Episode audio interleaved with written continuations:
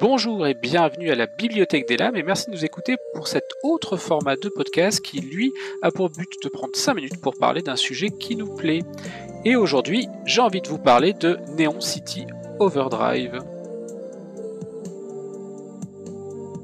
C'est donc un jeu de rôle sur la thématique du cyberpunk, écrit par Nathan Russell et édité par Planet. C'est donc le même auteur que le jeu de rôle Fou, un jeu de rôle assez minimaliste.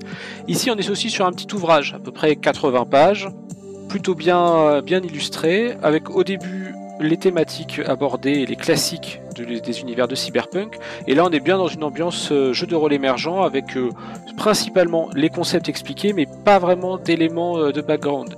Il y a une partie à la fin qui reviendra là-dessus en proposant quelques exemples de corpos, mais qui permet assez facilement d'y incorporer toutes les corpos et tout ce qu'on peut trouver dans les campagnes des autres jeux de ce style-là.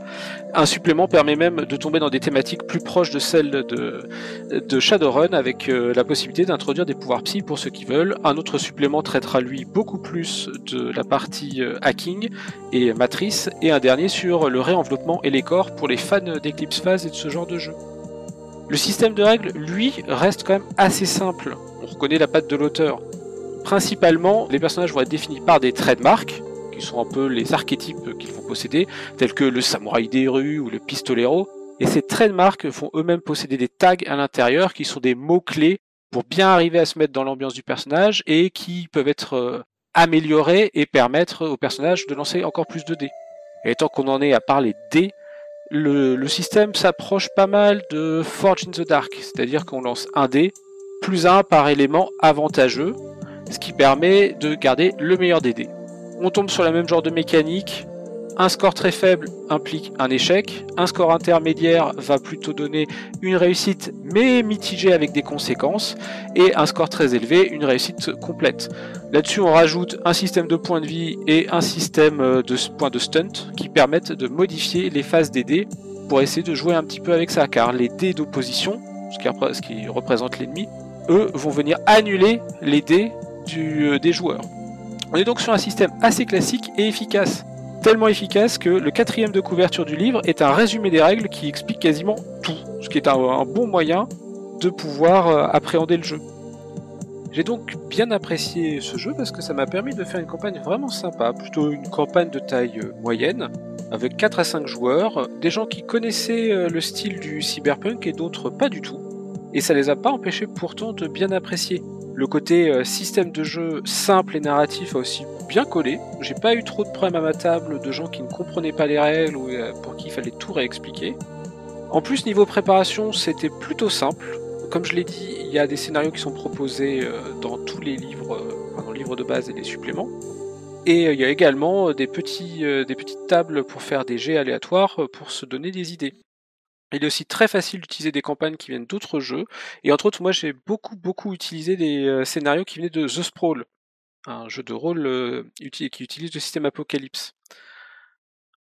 À cette table, il y avait entre autres Dag, qui euh, a eu le plaisir de jouer une hackeuse qui s'est réveillée du jour au lendemain enveloppée dans le corps euh, d'une fille de joie, et qui a apprécié d'avoir des vraies compétences et des pouvoirs tels que être très souple ou ne pas pouvoir attraper de MST.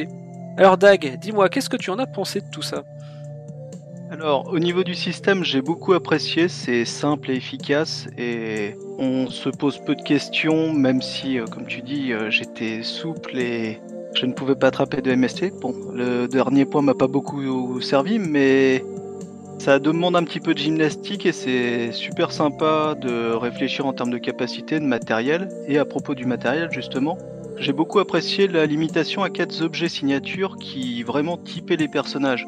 On avait notre casse-cou qui devait choisir son bolide à chaque fois et qui faisait des choses de plus en plus risquées et déraisonnables pour réussir à avancer dans le scénario. On avait donc ma, hackeuse avec son Nexus, c'est-à-dire son ordinateur de piratage. Ça typait énormément nos persos et ça c'était vraiment un, un, gros point fort pour moi.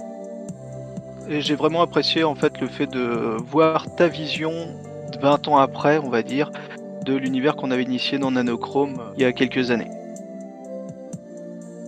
En conclusion, bah, comme vous l'avez senti, euh, j'ai beaucoup aimé le jeu. Je le conseille fortement. Euh, vous pouvez le trouver très facilement en PDF euh, sur des sites légaux.